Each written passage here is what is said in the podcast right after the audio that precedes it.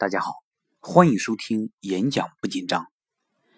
有一句话叫做“意愿百分之百，方法无穷大”，意思是说，当你做一件事的个人意愿非常强烈的时候，你就有无限的动机去达成自己想要的结果。那么，你就能够在欲望的强烈驱使下找到很多的方法。在业余时间，我带了很多学员进行个性化的辅导。在对他们的演讲训练中，我发现很多学员学习演讲的障碍，表面看是出在方法上，实际上有不少人的问题是出在个人的学习动机上。什么叫做学习动机的问题呢？用大白话讲，就是他们并不是真的想改变。有的朋友对此并不理解，他们会说：“我明明意识到了我的问题，怎么能说我不想改变呢？”而在所有不想改变的理由中，有一种情况非常普遍，在我见过的不少人身上很常见，以至于我实在不能再忍。我觉得我应该给大家指出来，这种情况就是拒绝承认演讲不行。这就是我今天想谈的话题：拒绝承认演讲不行是演讲提升的大敌。你仔细想一想，你有没有过这样的抱怨？哎，我说话没问题呀。为什么上台就紧张呢？我在台下一点儿也不紧张，和朋友扯东扯西，常常还是话题的引导者。为什么上台就不行了呢？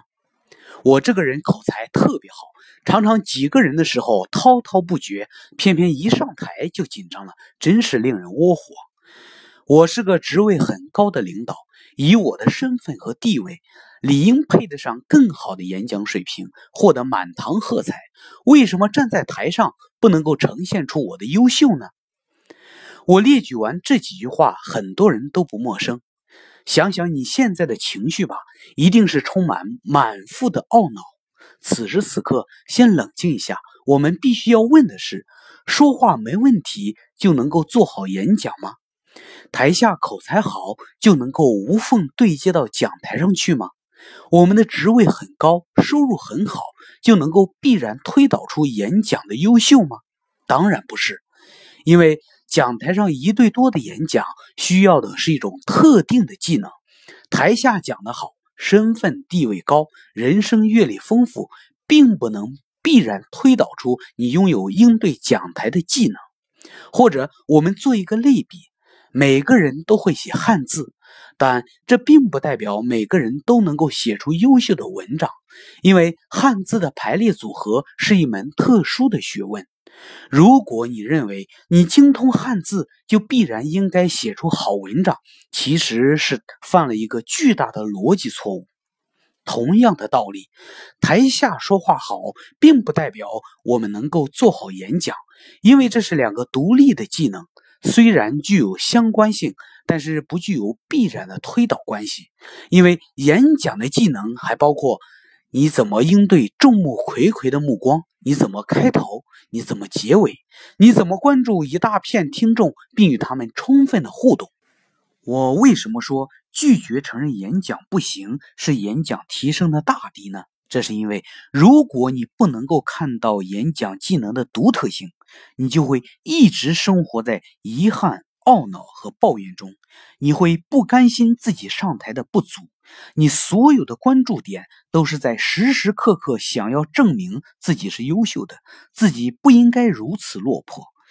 这种不甘心是演讲进步的超级杀手，它使你不能沉下心去学习演讲，它使你不能痛快接受自己的不足，它使你不愿意从头开始踏踏实实的去学习这项新技能。在这种情况下，一旦看到别人演讲的优秀，你非但不会学习别人，反而会唤醒你的懊恼、不甘心和挫败感。当年为了改变演讲紧张的问题，我反复练习，做了很多所谓的努力。但是真正使我改变的是，有一天我突然明白，其实我一直在装模作样，我从来没有真正放下内心的骄傲。在此之前，我一直觉得自己平时巧舌如簧，就应该天然会演讲，而事实上哪里又有这样的应该呢？所以，如果我们还在为演讲之外的所谓口才或者成就而沾沾自喜，我奉劝各位还是死了这条心吧。不行就是不行，不足就是不足，端正心态，你的改变之窗就会怦然开启，欢迎你来到一个新的世界。